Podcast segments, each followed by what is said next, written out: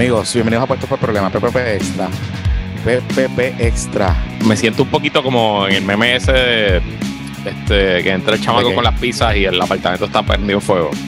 Como Mire, que- ¿por qué? Porque me voy y vuelvo y el apartamento está. No, no sé, porque hoy, o sea, dijeron unas cosas aquí en este podcast y el Sermonina anoche te hizo un Facebook Live, no sé.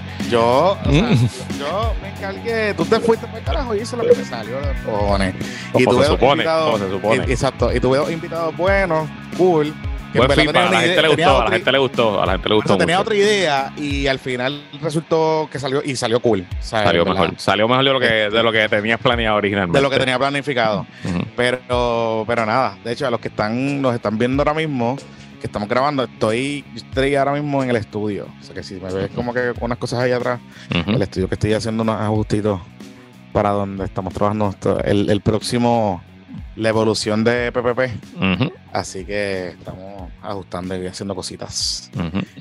Mira, eh, Luisito Marí, sé que estabas de viaje. Jonathan Lebrón, Todo el mundo sabe porque te, te- te fuiste de viaje. Estuvimos por los New York, este, vimos a Benito Antonio Martínez Ocasio en el tope de sus poderes allí en el Yankee Stadium el sábado. Este, no lo vi el domingo, que fue el concierto de, del Besos, en ese no estaba, fui el sábado. Y estuvo bien cabrón. No sé qué Sí. más decirte, pero estuvo súper cabrón, de verdad, una emoción brutal. Obviamente, el choliseo, pues sigue siendo el choliseo y es Puerto Rico y pues fue más emotivo, fue más largo, fue un concierto que me disfruté más, pero este me lo disfruté casi, casi lo mismo. Eh, ver el Yankee Stadium con 55 mil personas repleto por tres horas parando, o sea, sin parar, brincando, saltando, cantándose todas las canciones, de verdad que, que fue algo, algo bien cabrón. Y de suerte, las taquillas que compró mi hermano Rafa eh, nos tocaron, yo no sé cómo, pero nos tocó en un lounge, en el Delta Sky Lounge que tienen allí para los juegos de los Yankees. Hay cuatro secciones, que es como un VIP con su propia Sí. barra, con sus propios baños, con club seats, y ahí nos tocó. Así que estuvimos tres horas en un VIP, un VIP. O sea, Ey, que, o sea que básicamente no tuviste que hacer fila para beber No, mano. ni en esas cosas. No, o sea, literalmente entramos, vimos la fila de merchandising, saludó a Roy Chévere que eh, me había pedido que le comprara una t-shirt y cua- la fila era más de una hora y ahí mismo le dijimos a Roy Chévere, no hay t-shirt que valga para ti, este, y nos movimos para arriba, entonces subí porque mis taquillas era, la sección tenía, la sección 222B.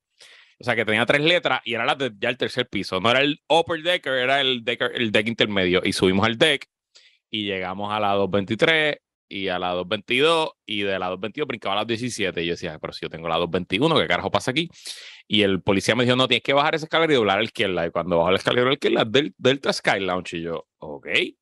Y enseñamos las taquillas y nos pusieron las banditas y allá adentro teníamos dos barras y concesionarios. Había todo tipo de comida para comprar, pero sin la fila de, del corillo. O y sea, y, y, y beber allí, ¿cuán caro es? Ah, ahorita, ahorita entré a mi statement de la tarjeta de crédito. Déjame ver. O sea, y allí, no o sea, allí no hay, allí no hay descuento como en el Coliseo, que si vas con más cerca te dan un descuentito ahí. No, Ni este, con la ahí- Chase, ni con la Chase. No, entonces bueno, fue con la Chase que estaba pagando todo, porque por lo menos cojo mis, mis- mis tres puntos por cada compra, pero vamos a ver aquí, vamos a ver aquí. Este, Yankee Stadium Bars, sí, como a entre 45 y 60 pesos del round. Éramos para, o sea, para dos personas, porque mi hermano y su esposa están comprando lo de ellos. Sí, más o menos eso. 65 No, pesos el round. O sea, una cerveza para mí grande y Ana María un trago, sí. sí o sea que gastaban 30 billetes. Sí, No. sí. Diálogo, el palo. Vamos a ver, mira, Yankee Stadium, aquí me gasté. Esto fue. Digo, o sea, yo me gasté en el Madison Square cuando veía, iba a ver, era, o sea, era como 20 y pico pesos por palo, pero en el rancho también estaban así, porque en el, pero en el rancho me vendían el doble de 6 pesos. Me gasté como Saludito. 250 pesos en los concessions y en las barras. Como 250. ¿Y comiste allí también? Comimos allí, sí. Comimos. Ok, ok. Este, La comida estaba buena, de hecho. Sí, Sí, sí. Así que, qué bueno. pero no importa, ha pasado cabrón. Qué bueno, qué bueno, qué bueno. Mira, este. Ah, y lo mejor de eso, es que ya saben, si algún día van a un evento en Yankee Stadium, que presumo que para los juegos de pelota es que aplica eso del Delta, no sé si hay que tener estatus en Delta para entrar al Sky Lounge, pero si van a un concierto, busquen esas secciones entre la 222 y la 218. Esas son las secciones dentro del Delta Sky Lounge. Así que si compran para otro tipo de eventos, para lo Y mejor se, se, pueden y ir se veía bien y se veía bien. Se veía cabrón porque estaba entre primera, entre home plate y tercera base. Y estaba como una altura bastante buena eh, comparada con, con la tarima y donde estaba pasando todo, todo el vacilón. Ok, ok. Y, por lo menos Oye, el que momento- de- Ah. Que de hecho, by the way, este, vi que el montaje era como que en el outer field, en el center field, para allá abajo, Sí. y tenían protegido el infield, o sea, no fue el diamante el no había nadie. En el diamante no había nada, absolutamente nada. Ni, ni siquiera eso. equipo, ni, ni nada, ni luces, no había nada, absolutamente nada. El diamante completo y, y donde está el logo de los Yankees, toda esa parte estaba sin nada. La playa que ellos le llaman, que era el espacio que se forma entre la, eh, que ellos hacen como una tarima cuadrada, que Bad Bunny se mueve en esa tarima, eso era en el center field. Había un poquito más a los lados y la tarima estaba en la pared. La tarima no estaba tampoco, tampoco en el campo. O sea que. O sea, que, que protegieron. Bueno, es que, a ver, o sea, el Yankee está jugando todavía. Claro. Había que preparar el estadio rápido. No podían seguro, hacer la, la loquera que hicieron aquí en el Irán Bison. Bueno, esas cosas pasan. Así es esto. Mira, Pero, antes gracias a Alan Tavera y a Noti Juan por hacerle pinchito y hacer tremendo episodio. Sí, sí, sí, sí. De hecho, tenemos que hablar de eso ahora, pero antes de entrar en los temas, este episodio es traído a ustedes por nuestros patroncitos Pyme. Hoy está, de hecho, Roy Chévere, agente de seguros e inversiones que está activo desde el 2009. Roy se especializa en planificar estrategias de retiro y ahorro. De hecho, si tú quieres ponerte al día y organizarte, invita a Roy a un cafecito. Hazme caso, ya yo lo hice. Me dio, una me dio como 300 asignaciones. Así que, Roy, voy, voy bregando, voy bregando, pero vamos por ahí. Así que, y si estás pensando en tu futuro, en tu retiro o en proteger a tu familia, Roy es quien te puede ayudar. Así que, un, con un plan financiero customizado para tus necesidades. Así que, ya sea para abrir un plan KIO, invertir en anualidades o para asegurarte por incapacidad, cáncer u otro escenario catastrófico, Roy tiene lo que necesitas. Comunícate hoy con tu asesor patroncito financiero al 787-209-8441, 787-209-8441 y también lo puedes buscar a través de Instagram como Chévere Financial. Mira qué chévere. Bueno, y este PPP Extra está ustedes por este patroncito original, la- la Armería Gutiérrez en Arecibo, tu armería y club de tiro patroncito. Si estás pensando hacer los trámites para la aportación de armas o simplemente quieres practicar tu puntería, visítalos en Arecibo. Comunícate al 787-878-2995, 878-2995 o búscalos en Facebook como Armería Gutiérrez. Gracias, Armería Gutiérrez, y a todos nuestros patroncitos y patroncitas pyme. Mira, Te hablan. Johnny, te hablan. tú sabes que hay gente que dice que no nos escucha, pero nos escucha. Oh, no, no, Sacho. No pueden dejar de escucharlo. Hay gente que dice, ah, yo no escucho eso. ¡Esa porquería! Esa porquería, esos dos, bla, bla, bla, bla, bla, y Luis, el cabezón, y el otro, y qué sé yo. Pues resulta que el domingo, en el último episodio, eh, pues que estuve con Alan y con Juan Costa, a quien les agradezco, ¿verdad?, por haber sacado un ratito con, conmigo a, a estar en ese episodio. Pues hablamos de un par de cosas, hablamos de un par de cosas, pero al final, Juan, que si usted no sabe quién es Juan, Juan es el fotoperiodista de Noticel que fue agredido en el en el titingo que se formó el jueves. El video que se fue viral el jueves. Yo estaba El montado en el avión y cuando aterricé, lo primero que vi fue el video de Juan. Eh. Básicamente, un policía que le va para encima y le da, le da. O sea, le da y se "Esto es cae, prensa", y se cae, le dice que es un cabrón, y todo ese tipo de cosas. Ah, Ujú. usted ya vio el video. Y pues Juan explicó que contrario a lo que se veía en el video, no había sido tan dramático como, como hubiesen pensado. Pero, ¿eh? ¿sabes que hay, hay muchas cosas que pasan. Juan, a lo último de, de su intervención, empieza a explicar y dice que parte de lo que pasó es que eh, había gente que estaba provocando y que estaba como que inflamando la situación Ujú, durante, mientras más se iban acercando la noche, se iba poniendo tropical la ujú, manifestación. ujú. Y honestamente, hasta ese momento todo había transcurrido bastante normal, sí, se había calentado, estaban las tumbacocos, todo ese tipo de cosas, pero no había pasado más nada. ¿Verdad? No había pasado más nada. De hecho, había gente, pero no fue tanta gente, pero había gente. O sea, no, no es que, no es que no fueron 25 personas, pero, pero no fueron 50 mil. Ujú. Vamos a ser, Ujú, vamos a ser honestos.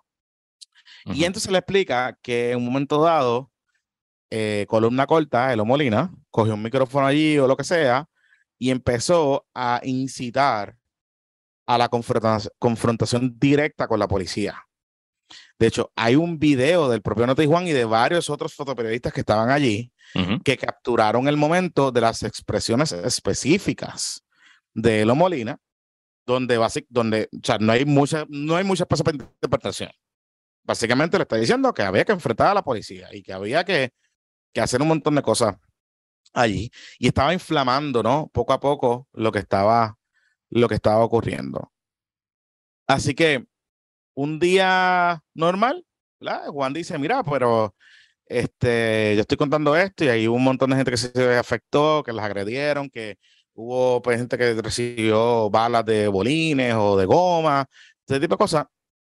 Pero la persona que estaba incitando a la violencia eh, no estaba allí. Y él dice, y estas fueron las palabras de Juan. O sea, Eliezer Molina pidió una confrontación directa con la policía y lo lindo es que después que inflama todo el mundo se va y no estaba allí. Y no estaba por toda aquella. Y ese fue el comentario. Y eso fue el comentario. Y los videos Punto. hablan por sí solos. Y los videos hablan por sí solos. O sea, yo no había por qué rebatir el comentario porque ya nosotros habíamos visto el video de la situación y todo el mundo lo había visto. Inclusive hay una expresión de otro fotoperiodista independiente que no tiene nada que ver con Noticel, que también llegó a la misma conclusión. Que los Molina se en el momento que se calentaron las cosas, se desaparecieron. ¿Qué pasó? Sale el episodio del domingo, ¿verdad? Este, qué sé yo, y sale el sábado, el domingo, whatever. Y un medio que se llama Aparentía Alegadamente, que parece que es como un medio de esos medios, medio hit. Yo, mm, tú sabes, este medio. No sé, no, no, no, no estoy identificando todavía de qué. Me da la impresión que es PNP Cruise, pero nada. Ok, ok, ok. Sí, Y un medio de Facebook para regalar noticias, hijo de él. Ajá. Exacto, pero tienen una página, está bien montado. y de Ajá, ok, Entonces, ok. eh, recogen parte de las Oh, mira, que sí, tienen un website aquí y ya estoy Sí. bien. Ah, Sí, sí, sí, se parece mucho al medio aquel que asistía, ¿te acuerdas? Este, Secreta Voces, Secreta Ajá, Voces, ajá, que apareció ajá. y cubrían ciertas cositas. Y, anyway, la cosa es que cuando sale el episodio, ellos reseñan el episodio y reseñan la entrevista de Noti Juan. Y, y en esa misma nota, si tú entras, hay también referencias, no tan solo a Juan, sino al comentario del otro fotoperiodista también, Ujú. que señaló lo mismo. Llegaron a la misma conclusión, que lo Molina había inflamado la cosa y se había ido corriendo. Ujú. Em, así que nada, eso se fue viral, empezó a coger un poquito de vuelo y él anoche cogió, hizo un Facebook Live. Y en ese Facebook Live, entre varias cosas, le cae arriba a Notijuan Ujú. y le dice que es un periodista, un cobarde, que no sé qué, que básicamente insinúa que él fue el que le, que él fue el que le faltó el, el respeto a la policía por decirle cabrón al policía cuando Sí, le está tirando le está, le al está piso. dando pa- le está dando palos, pero hay que, hay que Sí, decirle. sí, sí, sí, sí, sí, Ajá, pero ok. entonces dice, mira, mira el spin que él hace, es que eh, lo está cabrón. El spin que él hace es que él nunca le faltó el respeto a la policía, que quien le faltó el respeto a la policía fue Notijuan. Ujú. y que Notijuan fue el que le faltó el respeto a la policía y diciéndole cabrón y le dice hasta bobo criado y un montón de, de estupidez. Él se va en un run y básicamente le cae arriba, insinúa que Notijuan está pagado por el PNP. Claro que sí, claro que sí. Este, y de hecho, Elo, yo sé que escuchaste el episodio porque lo escuchaste. Y si notas cuando Notijuan habla, Notijuan le cae arriba al gobierno y a la policía.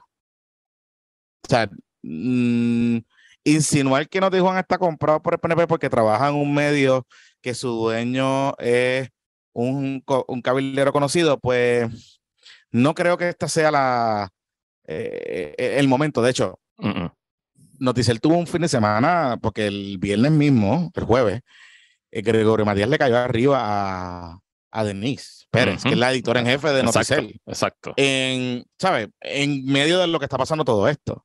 Así que suave con el argumento ese que está empujando los Molina, porque yo sé que lo que está detrás de todo esto es que él está calando hondo, que el PIB y ciertos sectores de la izquierda están planteando de que él es un infiltrado y que él es un provocador y de que él es- tiene como, de que siempre, pues cuando se forma revolución él está metido, pero de momento como que él nunca está. Esa teoría de la conspiración lleva años en Twitter. Eso no Sí, es nada nuevo. Lo Sí, que, eso pues, no es nada nuevo. está cogiendo fuerza. Está cogiendo más Está fuerza. cogiendo fuerza. Está Ujú. cogiendo fuerza porque han pasado varias cosas en los últimos, en los últimos meses donde él llega con una gente que está visiblemente intoxicada porque lo sé, visiblemente intoxicada, que van allá a formar revoluces, forman los revoluces, se forma el revolú, se calienta la cosa y se van corriendo. E, eso ha pasado. Eso ha pasado. Y qué curioso que en muchas de las manifestaciones él nunca está o nunca está arrestado. Eso es siempre, eso es lo que uno siempre tiene que preguntar. A Tito Kayak lo arrestaron el jueves. Por eso. Otra vez. Y hubo gente arrestada allí. O sea, hubo cuatro personas arrestadas allí eh, en esta actividad. Entonces, él dice que él se fue, que él estaba live, que él le metieron unos bolines y no sé qué, pero que nadie lo vio. Y un ujú. Una estupidez, una O sea, le- estupidez. le- le di- ese día lo, lo agredieron, lo hirieron, pero él no dijo nada ese día. Esperó hacer Sí, lo mismo. sí, porque sí. él nunca dice nada de las cosas que le pasan. Eso Él él, nunca es una persona nada, bien recatada, bien, bien- que nunca, nunca está O sea, exponiendo lo que le pasa. Hubo eso. live el jueves, el, el supuesto live que él dice que el jueves, yo estaba buscando en sus redes sociales, yo no vi nada que lo agredieron en ningún momento dado. Viernes no hace un live, sábado no hace un O sea, si usted, usted cree que realmente si a columna corta lo hayan agredido a la policía, él no iba a hacer un live. En serio, Corillo. O sea, en serio. Y no es hasta que el domingo sale esta entrevista que entonces ayer es que decide reaccionar, que es típico de la Molina. Él espera un momento para coger, coger y virar la atención y espinear el asunto. Y lo que está haciendo es tirándole, tirándole los loquitos que lo siguen Ujú. a Juan Costa. Eso es lo que está haciendo. O sea, eso es lo que él hace. Ese es su modus operandi. Ese es su modus operandi. Así que, pero aquí hay que poner algo en contexto, porque hoy él se fue de Media Tour. Eh, Carmelo, Carmelo hizo una entrevista y básicamente le dijo que él es un anormal y que él lo que hace es provocar y, me- y sembrar cizaña y que es un agricultor de maceta y que entonces él lo cogió, cogió y le contestó y dijo que si quiere que le sembrara maceta Ajá. y que le dijo, y si no que era un cabrón, y un montón de otras cosas más. En radio. Todo esto en radio mañanera, soy Radio Ujú. Tropical. Con Eh, Rubén. Radio Rubén, Tropical AM. Ajá. Radio Tropical AM. Así que, y hago todo este resumen, ¿verdad? No es porque le prestemos tanta atención a, a Elo, pero aquí hay que poner varias cosas en contexto. Uno, Ujú. uno. Elo está claramente provocando situaciones. Y no está provocando situaciones con el gobierno, está provocando situaciones con la izquierda y con el, Y con todo el mundo. PIB. O sea, en, en el último mes ha el peleado con todo el mundo. Punto. Exacto. O sea, él, él está, Mm. él está peleando con todo el mundo. Mm, y ese es mm. su, y ese es su modus operandi. Y él está, eh, cada vez que él ve que se apaga, él coge y se forma una pelea de nuevo. Y cada vez que se apaga, viene y le tira. Y como hace buena radio y buenos medios, pues lo cubren. Porque Pues lo cubren, eh, eh, pues eh, claro. genera, genera rating. Sí, hace dos semanas era la pelea con Manuel Ataque que le dijo playerito. Hace una semana, hace semanas atrás era con Juan Dalmao. Esta semana, él, en la entrevista que él hace con, en el live ese que hace, él insinúa y le cae arriba a María Lourdes y al Pit de nuevo. Entonces. Ya está cansando el corillo. Y lo que pasa es que como los videitos cogen un montón de likes y shares y mierda, porque sean viralitos, pues tú sabes, eh, la pauta sigue corriendo y los medios de radio pues lo llaman porque él se ha convertido como en el Abel Nazario. ¿Te acuerdas Ujú, cuando llamaban a ver para rellenar y a Albita? Sí, sí, Pues tú no se necesitas 15 convertido en minutos de radio. Si tú necesitas 15 minutos de radio, llama, llama a él. Eso Llama- no, llama estamos claros. Estamos claros. Y- y ahí está. Pero, y nosotros hablábamos hace como dos semanas de que Manuel Natal se puso medio changuito con algo que le dijo él o con lo de los playeritos y se contestaron y se dijeron un par de cosas. Y honestamente, en aquel entonces, lo que nosotros habíamos planteado, no le habíamos dado la razón a él. Lo que estábamos diciendo es que ese estilo de Elo es muy similar a lo que en su momento, en su momento, algunos candidatos independientes, Alexandra Arúgaro, el mismo Manuel Natal, etcétera, han utilizado como su estrategia para llamar la atención sobre ciertos issues. Pero, Corillo, Corille y Corilles. Elo Molina sacó 0.68% en las últimas elecciones.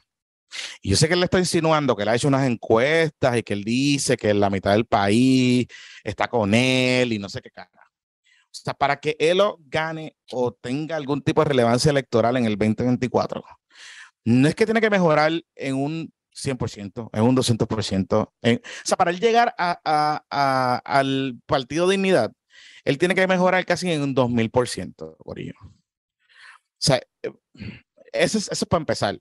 Segundo, ya hemos visto a través de la historia que el que tú te vayas viral en un video a través de las redes sociales y que tú tengas un montón de gente que quizás simpatice contigo y te reconozca que estás haciendo algún trabajo en la calle, no significa que eso se traduzca en un poder electoral real al país.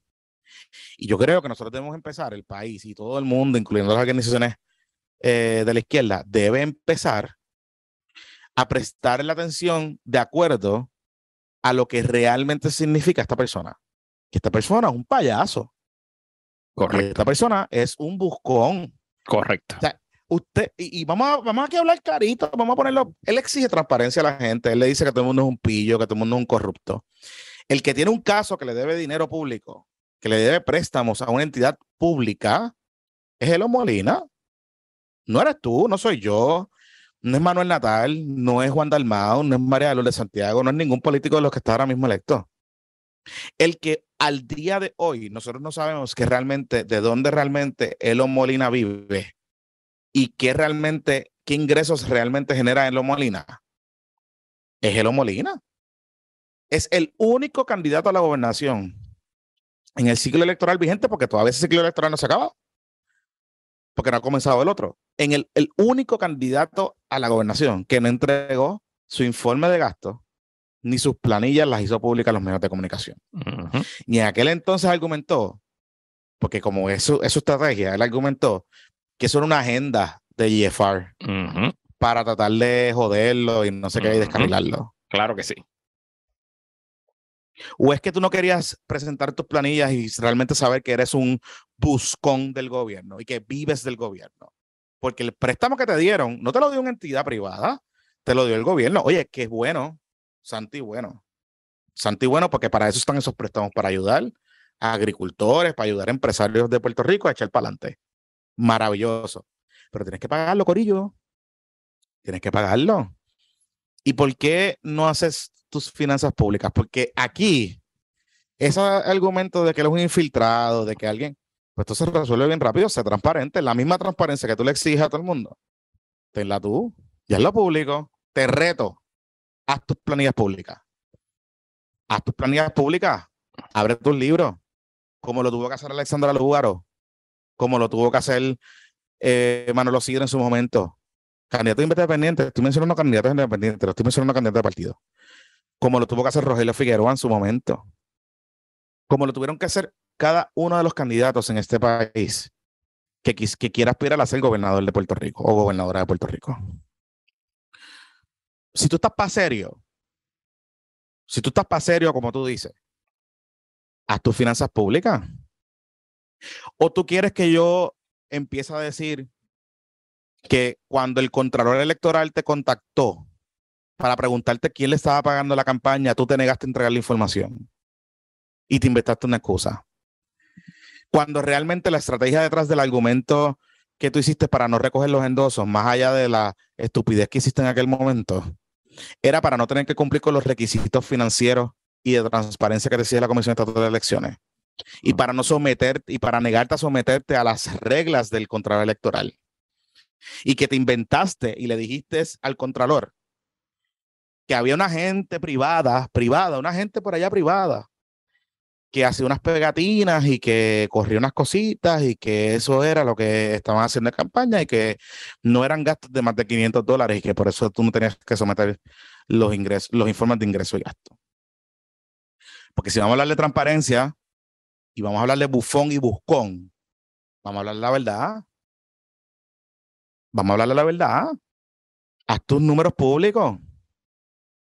¿por qué dejaste de pagar el préstamo que te hizo el gobierno de Puerto Rico por más de un año? Para después decir que te están persiguiendo cuando te demandan por embargo y por falta de cobro. Corillo, o sea, yo no estoy diciendo nada que me estoy inventando ni estoy insinuando. Estoy con el récord público.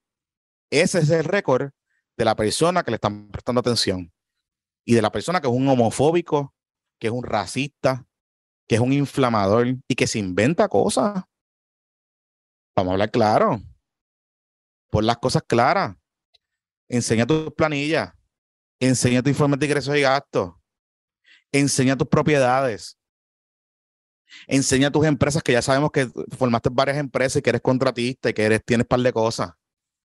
Di quién te financió la campaña, quién te paga los abogados. Porque en los debates a la gobernación había una persona que te representaba. ¿Esa persona te representaba gratis? ¿De verdad? Porque hay un income más de 500 dólares ahí. Vamos a hablar claro. Vamos a hablar claro. Y si tú no eres un infiltrado, pues esos, esa información pública nos va a callar la boca a todo el mundo, incluyendo a la izquierda y a los independentistas.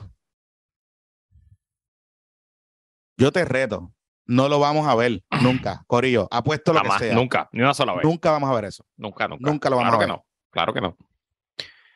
Y yo solamente tengo la eh, tranquilidad de conciencia que hace muchos, muchos, muchos años atrás, cuando todo el mundo le reía las gracias y lo nos lo presentaban como el salvador de los problemas de Puerto Rico en este espacio, desde el primer día le hemos dicho charlatán, buscón, y tú le pusiste columna corta. Y bueno, pues yo sé que eso le duele porque ahora todo el mundo le dice columna corta.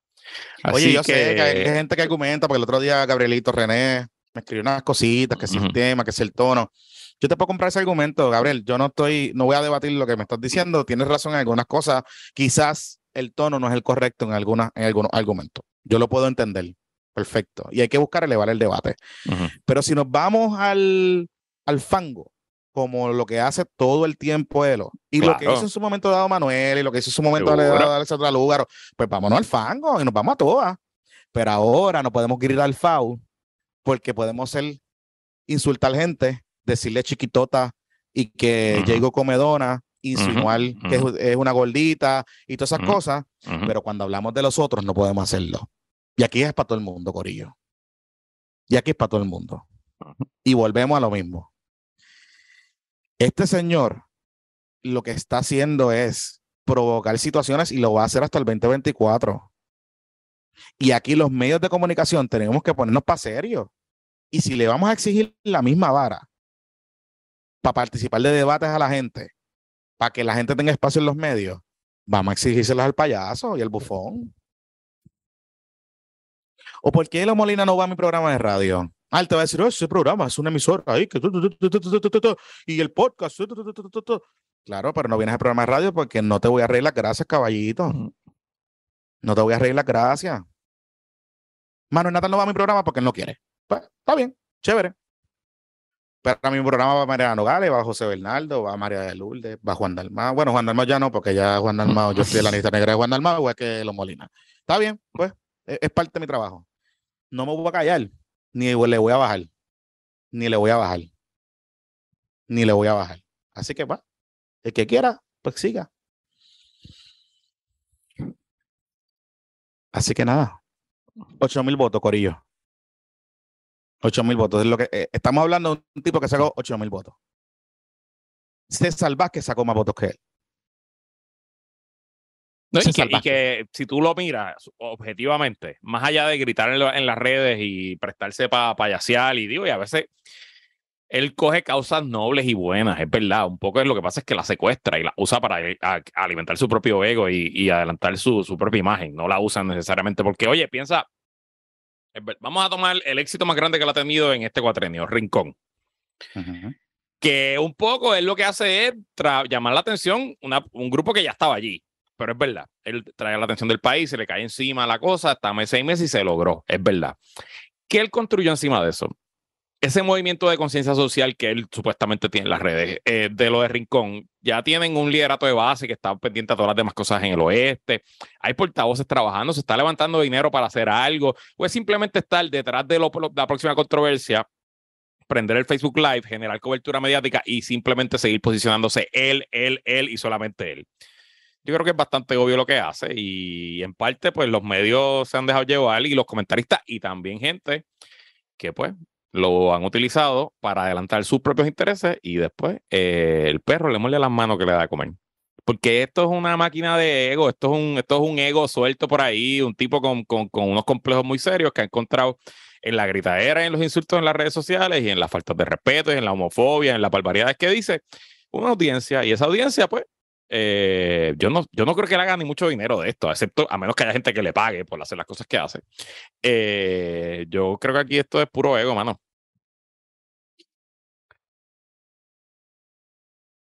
Ganas de escucharse. Hmm. Reto, Corillo. Ahí está el reto. Yo no le voy a bajar. Yo no le voy a bajar. Ni le voy a dejar de decir con una corta. Ni le voy a dejar de decir con una corta. Vamos a la pausa, que hay muchos temitas de corrupción que discutir. Oye, Luis, Luis, este patroncito es nuevo. Pero es un patroncito, él es, oligarca de verdad, porque es para es oligarca este patroncito. Pero me gusta, me gusta, porque si te quieres ir exótico, ¿qué es lo que tiene? ¿Qué es lo que trae este patroncito? si tú te estás buscando dar un merecido break, Experimenta un viaje en bote privado con Leisure Boat Experience. Visita Culebra, Icaco o Palomino en un cómodo yate de 35 pies, totalmente equipado con capitán licenciado y el mejor crew para servirte. Separa tu fecha llamando al 787 5980120 5980120 o escribe en Instagram por Leisure Boat Experience y montate y tómate esa vida que tú te mereces en un viajecito en crucero privado a Culebras y Caco o Palomino con Leisure Boat Experience 598-0120 598-0120. Mm. Oye, y me la lo voy a anotar porque eso apunta, apunta. Sí, sí. Me gusta, me gusta. Mira, entonces este, está también este patroncito que con nosotros que es importantísimo. Es un patroncito que es en relación a la reparación y el mantenimiento, particularmente de los ascensores. Estamos hablando de IES Elevator Services, que es una compañía con más de 17 años ofreciendo servicios en Puerto Rico e Islas Vírgenes en todo lo relacionado a instalar, modernizar y mantener los equipos relacionados al transporte vertical. Integramos el arreglo y mantenimiento de elevadores, reparaciones menores y de emergencia, así como la venta de piezas. Además, sus servicios están disponibles 24 horas al día, los 365 días al año y cubren todo Puerto Rico. Y también ellos realizan actualizaciones de los equipos existentes en el mercado para que cumplan con los más recientes códigos. Si usted vive en un condominio viejo, usted sabe a lo que yo me estoy refiriendo.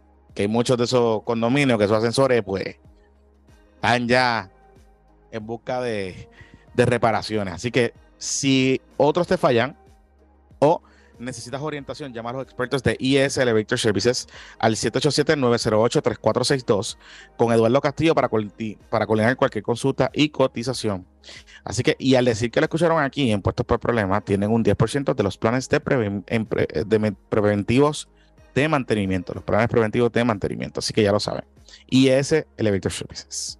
Mira, eh, Luisito Marí. De hecho, alguien en el chat de alguno de los chats estaba diciendo esta semana que necesitaba comprar una de las sillas esas de las escaleras, así que ahí tienen ahí ese Elevator Services para que lo puedo orientar, lo, puedo orientar. Mira, este Luis, el gobernador está como tight con estas expresiones que ocurrió el viernes. Vamos a ponerlo un poquito en contexto. Ok, vamos, porque de esto ustedes no hablaron el, el viernes, no, hablaste con Alan con, de este tema. Y esto grabamos el, grabaron antes, de hecho, se grabó antes de que saliera esta noticia. Esto fue una noticia media extraña porque sale en primera hora una historia de Francis Rosario, de, pero salió el viernes a las 3 y 31, de la tarde, que pues ya esa hora realmente, cuando tú quieres sacar algo a esa hora, es como mejor ni lo saques. O sea, para sacarlo a esa hora es como si, como si no sacara. Y es una entrevista muy interesante que dio el licenciado Joaquín Monserrat de Matienzo, uno de los principalísimos abogados eh, criminalistas de Puerto Rico y que era el abogado de Joey Fuentes. ¿Quién es Joey Fuentes? Uno de los mejores amigos del gobernador Pierluisi, el que le corría el Super PAC, salvemos a Puerto Rico, y que el viernes pasado fue sentenciado a 18 meses de cárcel, fue, si no me equivoco. Algo así, sí.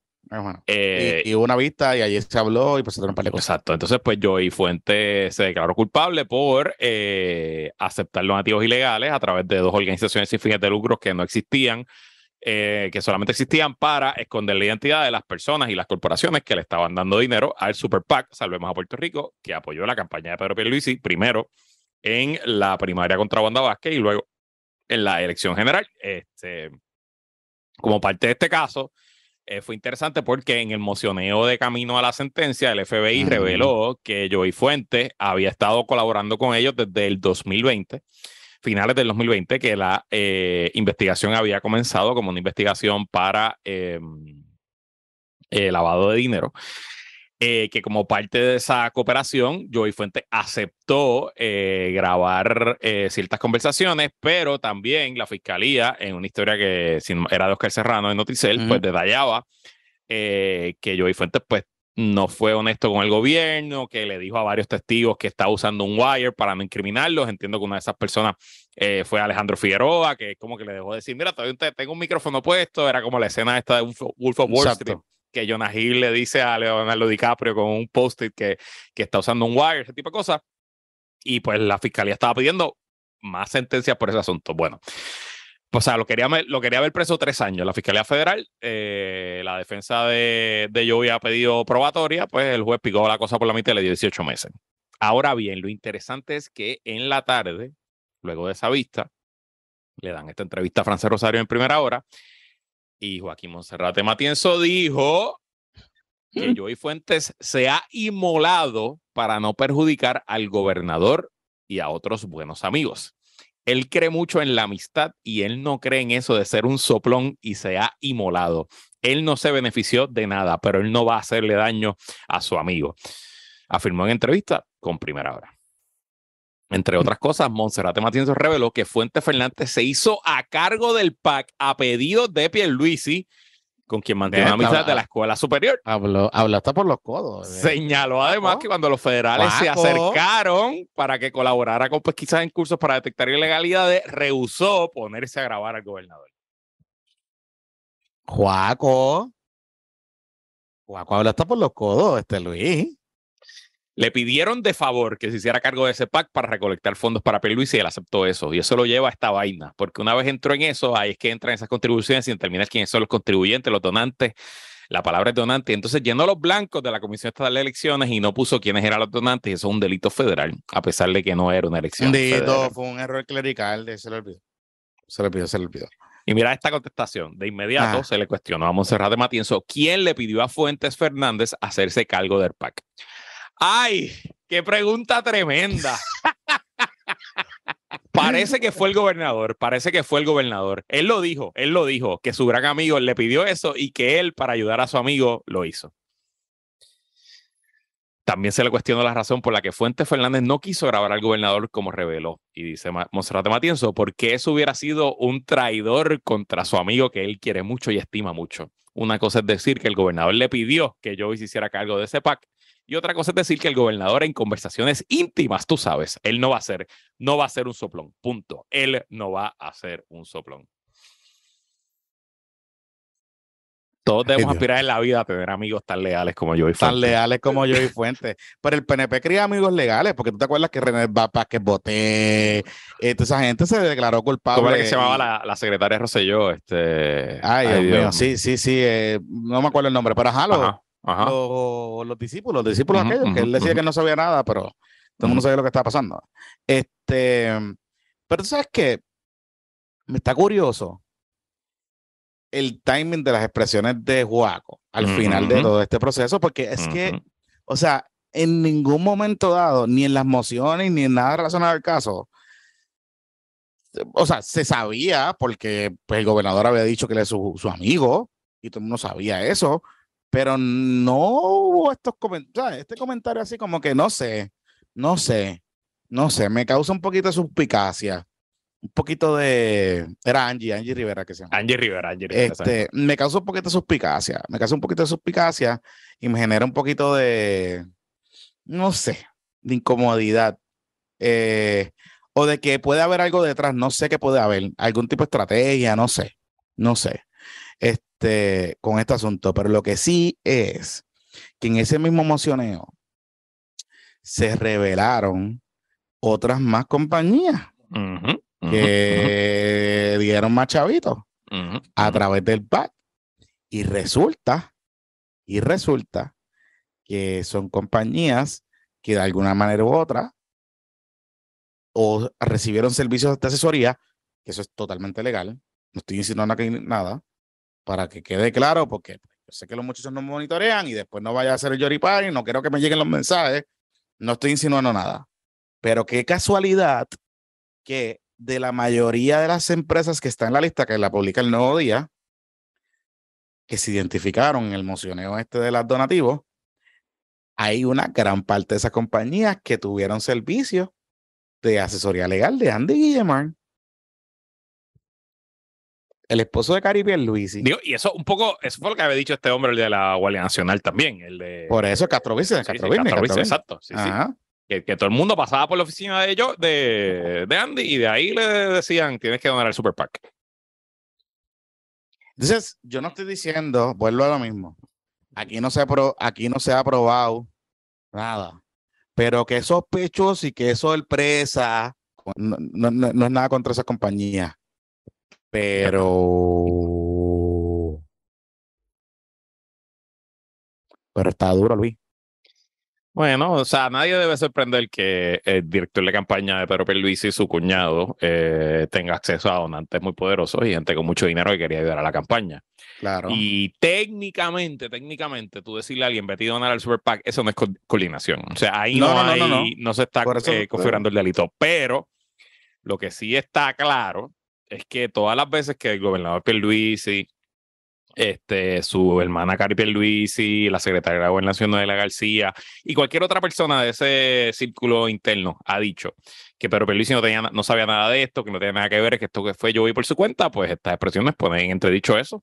Porque Monserrate Matienzo no se va a echar de enemigo al gobernador de Puerto Rico así porque sí, él no va a dar esas Claro. expresiones al pri- a primera hora así porque sí. Suerte tuvo Pedro Pierluisi que esto salió el viernes y que después de eso no ha habido nada, porque bueno, pues nadie fiscaliza, ni el Partido Popular, ni ningún otro partido hace nada, estamos peleando aquí con él y haciendo otras cosas, pero aquí el que quisiera montar un escandalito y montar un issue en la prensa tiene material para hacerlo.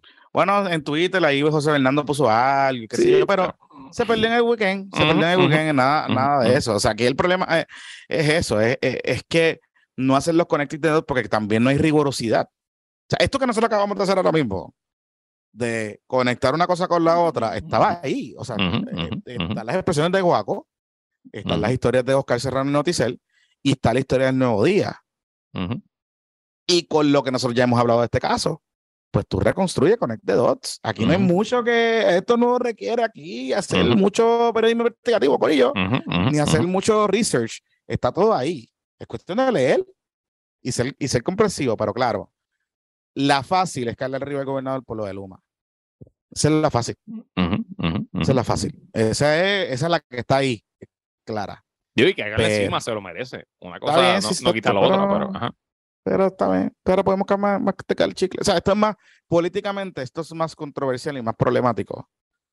Que se lo dejaron pasar por debajo del radar. Se lo dejaron pasar por debajo del radar. Pero bueno, ahí está. Ahí está.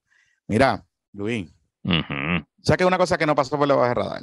ujú. Que yo no sé ¿Qué que la, gente se enter- que la gente se entera ahora, pero nosotros sabíamos aquí hace como un año que Noelia García tenía familiares en Luma. Sí, no, no, no sé por qué esto es noticia ahora, como si no se supiera. Ella dio entrevista. Yo. Me acuerdo que yo le pregunté y ella lo dijo. Entonces yo de un momento como que dije, pero ven acá, pero hay un familiar nuevo, ¿es es distinto el familiar o es que, tú sabes, cambió algo? Tú sabes, porque el que sí está caliente es, digo, ella está caliente también.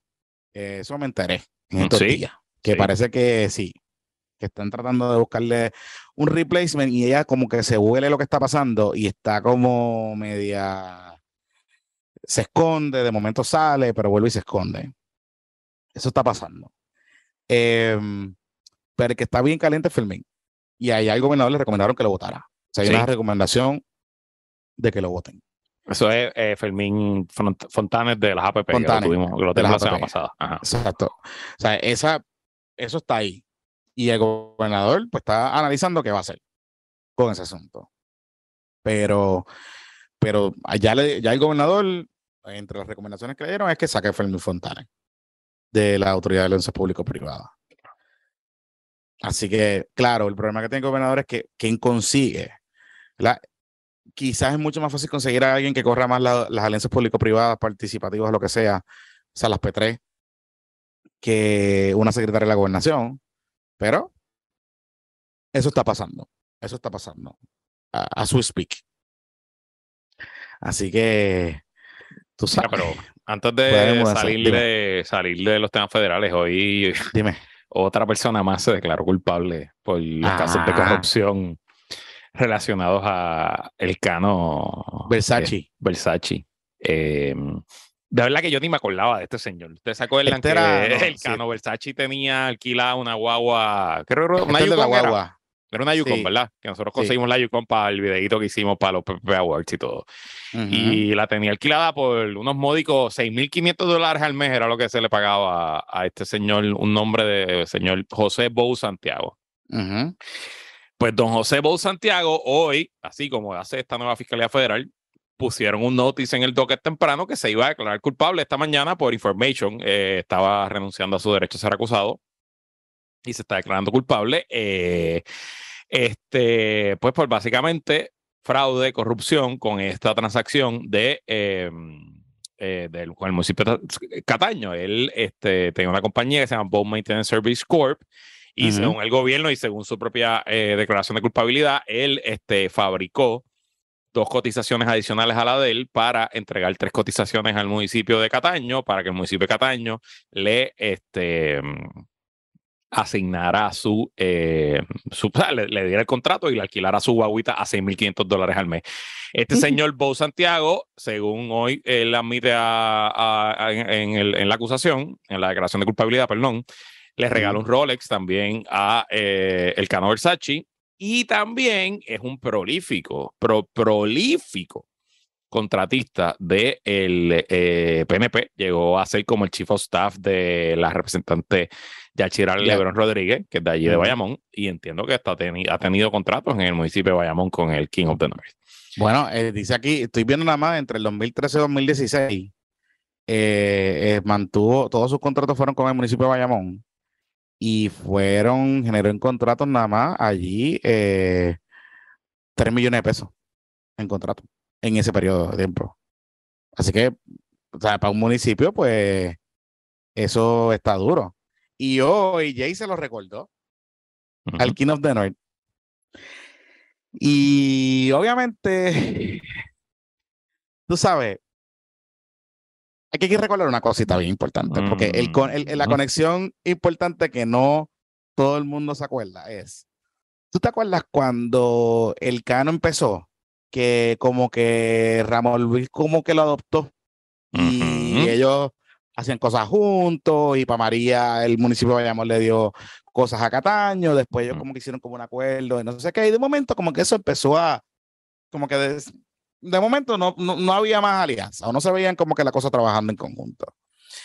Entonces, eh, lo que parecería ser es que habían referencias de contratistas o de empresas que tenían contratos o que habían colaborado con el municipio de Bayamón legalmente, no estoy diciendo nada malo con esto, que de momento terminan con contratos en cada año.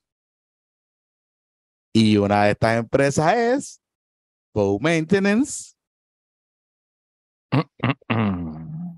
¡Qué sorpresa!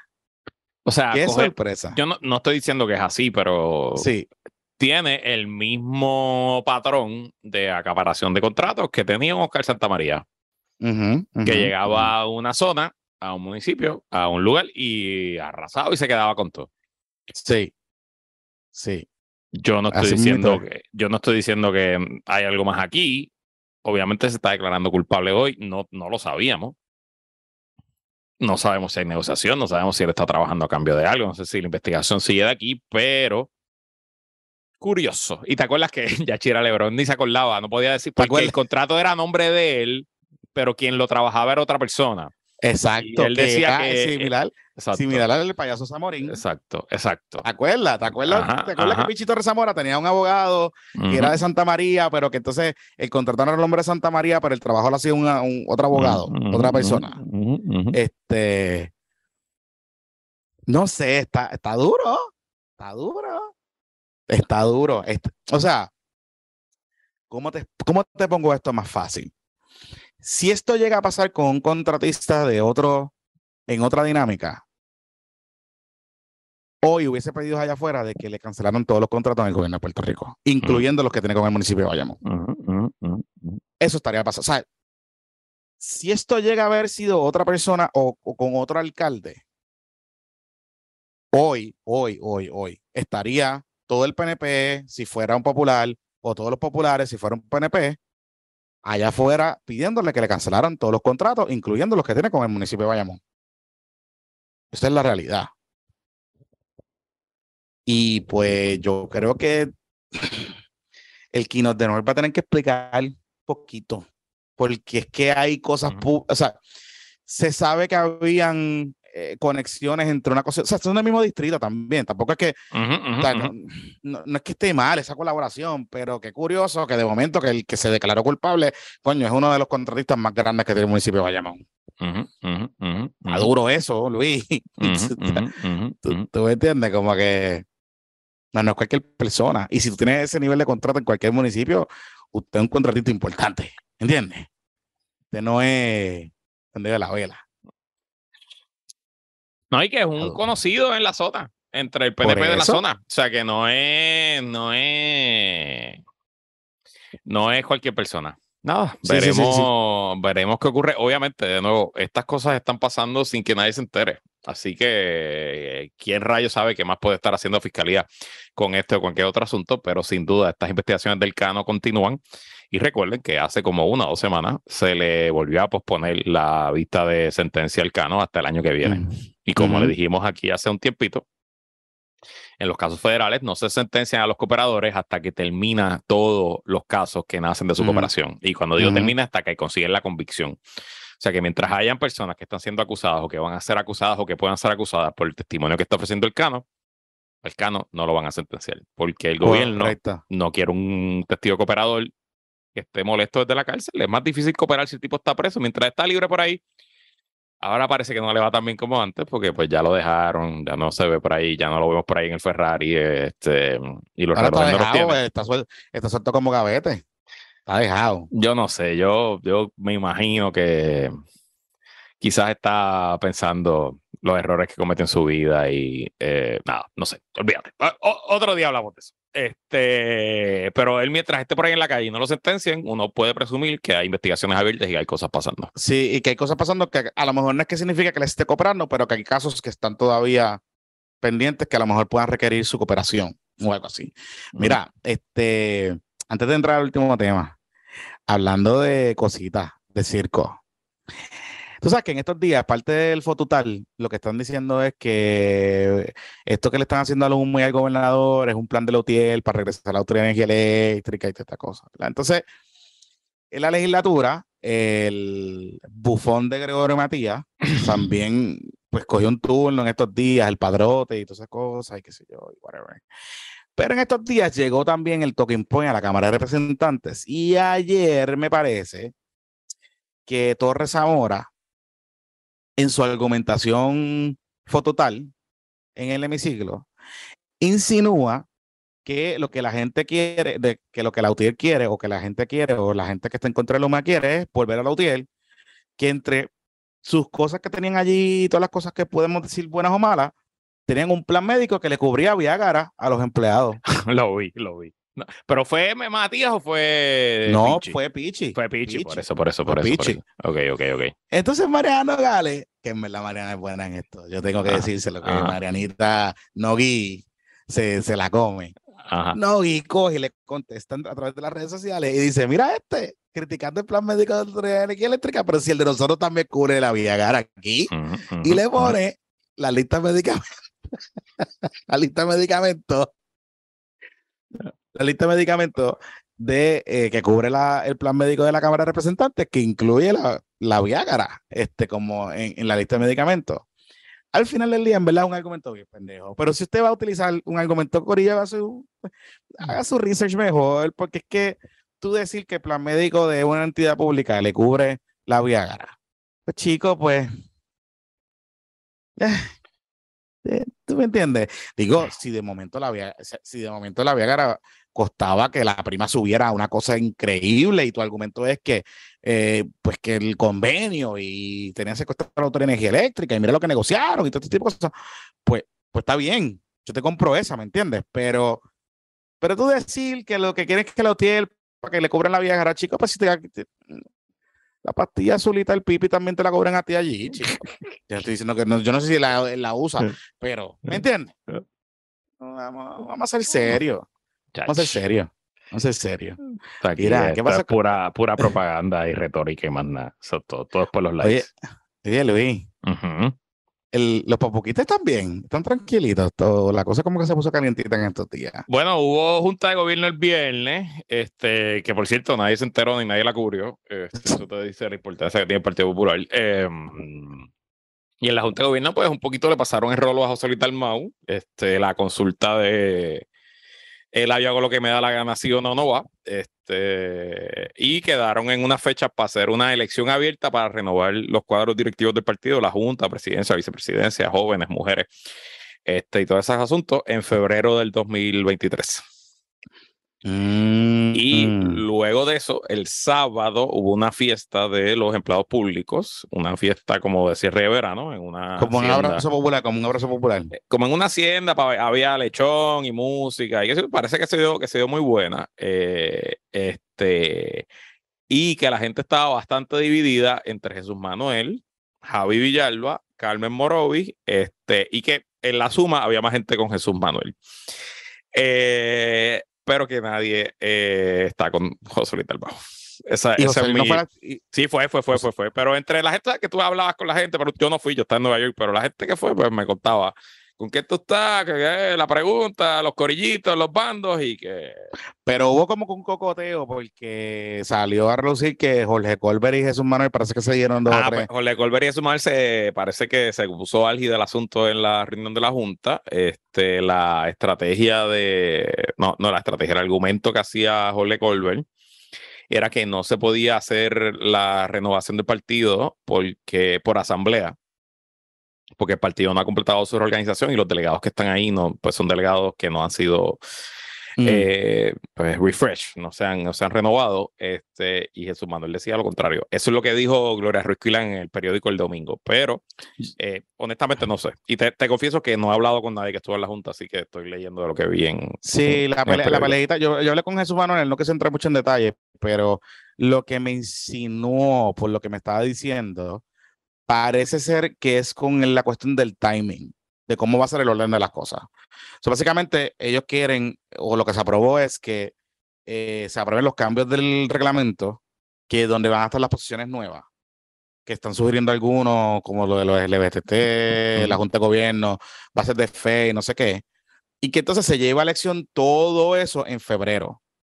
Y que Jorgito Colbert planteaba, lo que yo entendí es que planteaba que no tenía que haber enmendarse el reglamento para entonces llevar a cabo la elección. Claro, el argumento es, y, y ahora, sí, y uno, y uno aquí entrando, sumando caos y atando caos, es que el grupo de Fuerza Nueva de Jesús Manuel es los que están proponiendo algunas enmiendas al reglamento para meter sillas adicionales en la Junta de Gobierno. Entonces, si le pasan el rolo a José Luis ¿verdad? el argumento de ellos es que Jorgito Colbert es que lo está empujando. eh, si mantengo el grupo como está ahora mismo, yo puedo lograr ganar esos escaños y tener control de la Junta de Gobierno, ¿verdad? Esa es básicamente la pelea. Eso, o sea, le estoy resumiendo eh, las peleas de los dos corillos, lo que hay. Eh, pero pues está casa la cosa y parece que se está alineando la cosa entre Jesús Manuel y José Luis. Está bueno. Mm, mm, mm. Nada, este, cualquier cosa que vaya a pasar va a pasar de aquí a, a febrero. Este, eso en cierto sentido es bueno y es malo. Es malo, pues, porque sigue en el limbo y va a terminar el año con un presidente que no hace mucho, pero es bueno por otro lado, porque quien sea que se convierta en presidente en febrero, pues tiene menos tiempo para cagarla. En teoría, ¿no? Eh, y recuerden que no importa lo que pase en la presidencia, pueden haber primarias en el verano del 2024 y veremos eh, cómo termina eso ahí. Mira, Trump, ¿qué pasó con Trump? Ya para finalizar, ¿qué pasó con Trump? Bueno, han pasado un montón de cosas. Este, se le sigue llenando el cuarto de agua. Va preso, va Eh, preso, va preso, va preso. Bueno, yo no veo cómo no lo acusan, honestamente. O sea, realmente eh, la cantidad de evidencia que ha ido saliendo eh, este, es, es- es devastadora, ¿no? Porque él, él la semana pasada presentó una demanda en un tribunal de Florida para tratar de que se le nombre un, un special master, como un comisionado que atienda la petición de documentos, porque él, él alega que, eh, que él todavía tiene un privilegio ejecutivo sobre ciertos de esos, de esos documentos y que el FBI no puede eh, entrar a esos documentos, lo cual es estúpido, primero porque él ya no es presidente, así que cualquier ejecu- eh, privilegio ejecutivo, quien lo tiene es Biden, no lo tiene él. Eh, tú no te llevas ese privilegio ejecutivo cuando sales de la Casa Blanca. Y segundo, tú no puedes levantar el privilegio contra otra agencia del Ejecutivo. O sea, el privilegio es entre el Ejecutivo, ¿me entiendes? Eh, son argumentos bien eh, bien vacíos, circulares, que no, que no, no tienen realmente espacio en derecho. Y eh, pues el Departamento de Justicia contestó la demanda con más detalles de todo lo que ha pasado. Y, O sea, se piensa que Donald Trump tenía casi veintipico mil de páginas eh, de documentos confidenciales. Y entonces, pues Donald Trump no lee, Jonathan. ¿Para qué carajo Donald Trump tenía esos documentos en la casa? No era para él revisarlos, no era porque se sentaba ahí en la piscina de Maralago a recordar este documento para escribir sus memorias. O sea, ¿cuál es la razón? ¿Por qué carajo él tiene esos documentos ahí? No sé, yo lo veo, lo veo bien y, complicado. Y lo, y lo otro que ha salido, y lo otro que salió eran los eh, unas infiltradas que se habían metido allí. Eso, eso es una cosa aparte, que había una señora, una, una ciudadana rusa, no se sabe si trabaja para el gobierno ruso, que se hizo pasar por una Rothschild, una de las que era familiar de los banqueros europeos Rothschild, tenía pasaportes falsos y todo, y hablando mierda así, llegó a ir a Mar-a-Lago seis o siete veces a tomarse fotos jangueó, con Trump. y- y janguear con- allí. Creo que esta, esta muchacha, la esposa o la novia de, de Don Junior, este, que es mitad boricua, ¿cómo es la que grita? Eh, este, era la chairwoman de una fundación que hizo esta señora rusa, etcétera, y nada, yo no, esto no necesariamente tiene que ver con, lo, con la investigación, pero te señala lo fácil que era para una persona determinada infiltrar a los círculos de poder en Mar-a-Lago, ¿no? Está fuerte, ¿verdad? Está Ahí fuerte. Y mientras Bueno. tanto, la retórica cada día está peor. Él cada Sí. día está más loco. Y ayer estaba en su cuenta de True Social, en su red social, que, by the way, no le paga a los eh, le debe más de un millón de pesos a, la- a los servidores, a la compañía que tiene los servidores. Eh, qué raro, Trump no pagando las cuentas. Pues ayer estaba pidiéndole a los agentes del FBI que se rebelen contra el liderato del FBI. Wow. Como en Cuba, en Venezuela. Está fuerte. Mira, estaremos pendientes hasta que vamos a hablar hasta aquí, señor. Y ustedes, Este, gracias por haber La pregunta que me hace. Anthony Ruiz en el chat, si lo van a arrestar antes o después de los midterms, en teoría, en teoría, bajo Standard Operating Procedure sería después de los midterms. Sí, Pero si las alegaciones son tan serias o la información es tan peligrosa como la que quizás puede ser, pues who the fuck knows, porque aquí realmente estamos en un territorio nunca antes explorado. O sea, aquí estamos entrando. eh, y parecería, y parecería ser que le está bien cagado porque le está subiendo el tono, se le está actuando como, como que la cosa está complicada. O sea, este trompo. Así que, ujú, ujú. y que habrá que Bird. Habla aquí. Que la la acompañe, muchachos. Se me Pues, cuidan. Seguimos Nos adelante. vemos el domingo. Bye.